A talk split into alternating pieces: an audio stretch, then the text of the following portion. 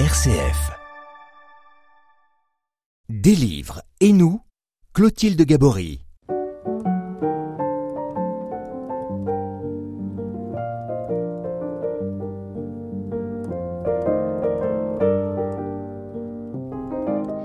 Vivre en pleine conscience, méditer en pleine conscience, la conscience est souvent invoquée pour insister sur la nécessité de vivre en plénitude, de ne pas se laisser emporter par le flot des actions ou des émotions. Alors si la conscience est cette faculté qui nous fait connaître notre propre réalité, c'est aussi l'aptitude à poser un jugement.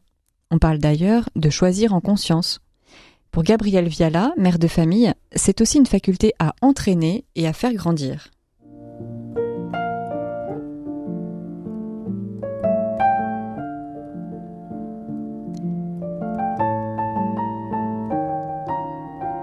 Mylène Rapp, bonjour.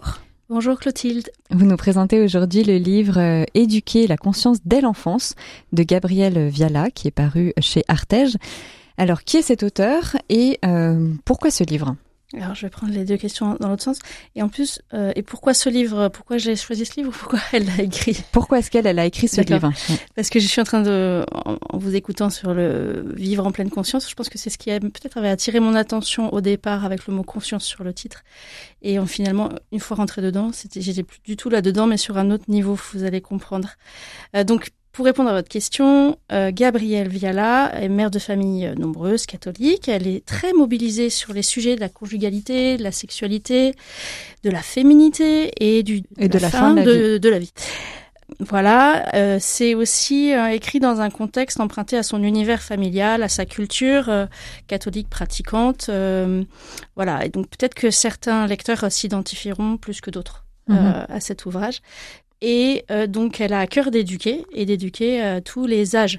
Euh, D'ailleurs, l'image, l'illustration d'Ixen sur la première couverture euh, montre une famille avec un papa et une maman qui tiennent les enfants qui sont en train d'évoluer sur une une sorte de poutre. voilà, sur une poutre, on voit que le papa a bien les deux pieds posés au sol, que la maman tient une main d'un petit, petit garçon, puis qu'avec l'autre main, elle montre un peu la direction et à la fois que les parents ne s'y trompent pas, ils sont bien concernés par la question d'éduquer l'éducation à la conscience et elle s'adresse vraiment aussi aux adultes en premier lieu.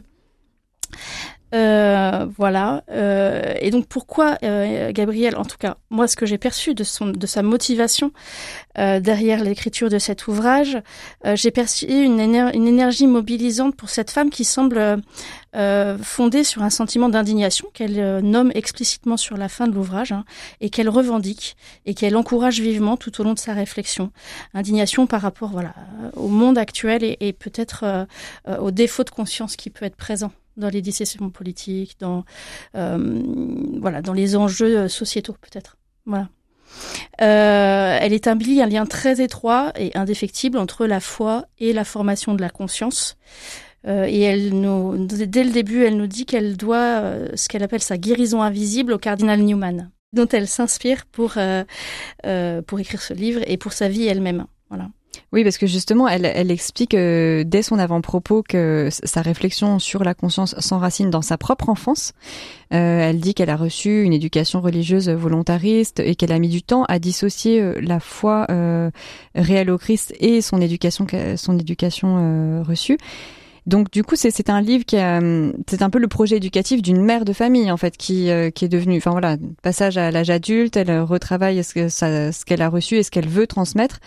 Euh, et, elle propose du coup une réflexion pour apprendre à vivre en conscience. Complètement. Et cette euh, lecture hein, du cardinal Newman euh, euh, a été visiblement pour elle effectivement une, une, expérience transformante. Et visible, elle a vraiment approfondi cette question de la formation de la conscience avec avec beaucoup de recherches et c'est ce qu'elle nous livre ici, vraiment un projet pédagogique qu'elle voudrait transmettre, qui à la fois est un projet qui passe par l'éducation de la conscience, mais aussi l'éducation à la foi.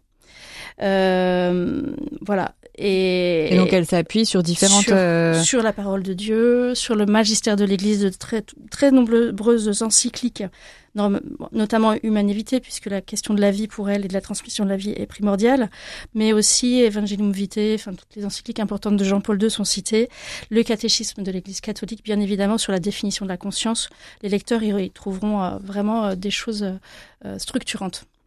Alors il y, a, le cardinal Newman, on l'a dit, qui a été pour elle une, une figure marquante qui, a priori, voilà, elle, explique à demi mot, qui a permis une, guérison intérieure. mais il y a aussi un autre auteur dont elle parle aussi. Elle parle de saint Thomas d'Aquin, bien évidemment, qui en fait aussi euh, inspire l'écriture du cardinal Newman. Hein. Et donc, euh, c'est ce rapport entre la foi et la conscience. Donc, euh, saint Thomas d'Aquin, ça peut être un petit peu aride, hein, donc il faut rentrer dedans. Puis après, voilà. Mais ce qui ressort, en fait, c'est cette question de la loi naturelle qui va mm. être primordiale. avec, je cite, donc, pour lui, c'est l'impression en nous de la lumière divine la participation de la créature raisonnable à la loi éternelle. Donc il y a vraiment un mouvement euh, à la fois de réceptivité de, de ce qui est bon, de ce qui est beau, de ce qui est vrai, qui vient de Dieu et qui nous inspire ce qui est bon et vrai pour nous, entre deux biens, euh, de choisir le meilleur des deux. Et puis cette énergie co-créatrice avec une vraie intégration de, cette, de la réceptivité, de cette lumière divine. Et puis, euh, il y a cette question entre de, donc, de la loi naturelle et de la conscience que reprend donc euh, Newman. Euh, Newman. Cette voix divine en nous, voilà, qui s'opposerait à une vision erronée d'une conscience qui ne se formerait, par exemple, qu'à partir de nous-mêmes, de nos critères, de notre histoire personnelle, de nos convictions politiques, de nos souvenirs, de nos émotions, de nos désirs. Donc ces deux visions de la conscience, en fait, elles rejettent une vision d'une conscience qui serait totalement autonome et plutôt une conscience qui est reçue donc euh, dans un projet créateur, enfin dans une oui alors même vision chrétienne. Elle, ouais, elle propose à la fin un schéma de, à la fin du livre qui, qui, qui montre bien ces deux oppositions, ces deux conceptions irréductibles avec une conscience euh, qui serait réelle et ouverte et une autre qui serait sécularisée et fermée en fait. D'accord, euh, donc elle, elle, elle, elle, met vraiment en, en évidence le, le, projet dans lequel elle s'inscrit d'une conscience d'une conscience éclairée par par la loi de Dieu en fait. Qui, est consciente ou non, parce que chacun peut la recevoir euh, euh, baptisée ou non.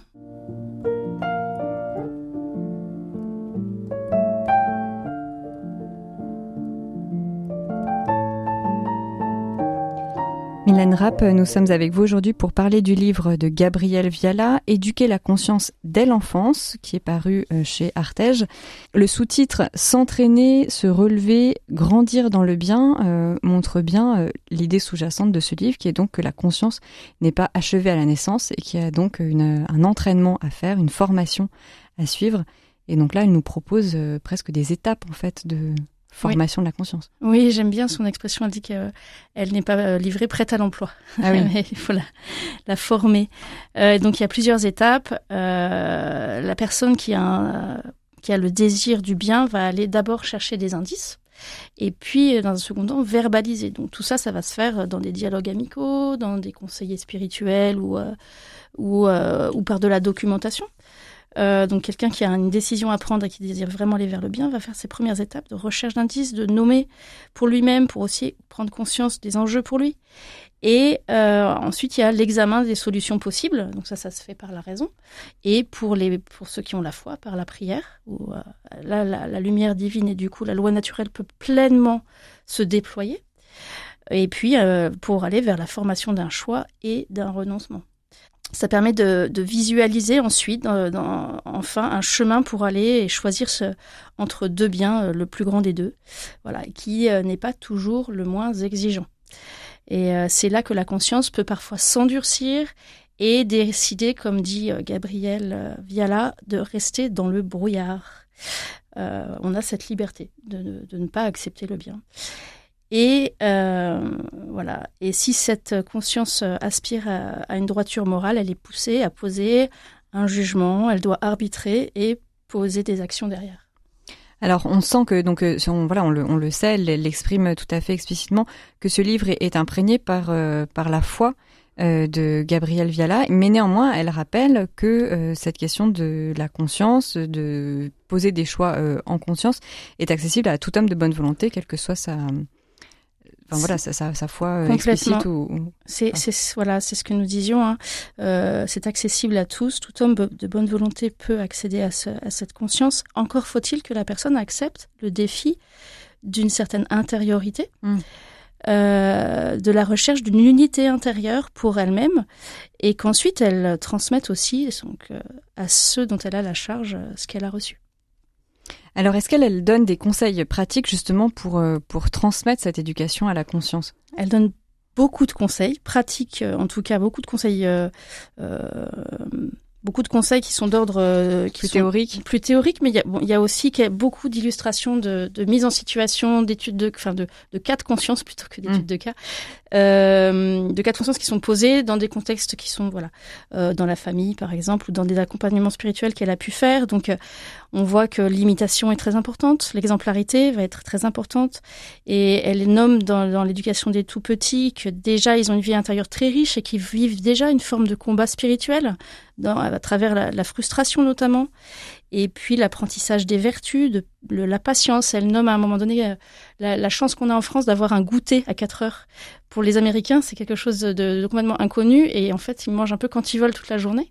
Et en fait, on se rend pas compte à quel point cette habitude culturelle est pour nous assez structurante et pour nos enfants, finalement, voilà, les quatre repas par jour euh, permettent euh, de, de poser un cadre à nos journées. Il y a une heure où on mange, une heure où on ne mange plus. exactement. on attendra le repas. C'est ça, c'est bon pour l'organisme et c'est bon pour, pour aussi pour l'apprentissage de la vertu de patience.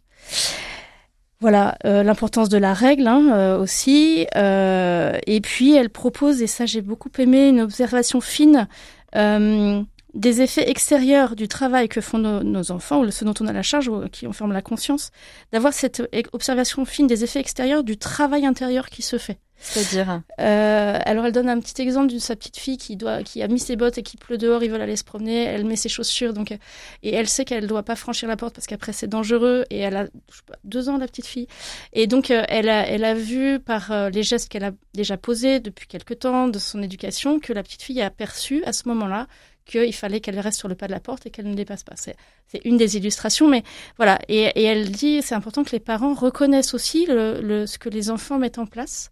Et là, moi, je trouve que c'est vrai que c'est très important de valoriser, surtout avec nos adolescents. Euh, les efforts qu'ils font parce qu'on a tendance à voir un peu que ce qui ne va pas en général.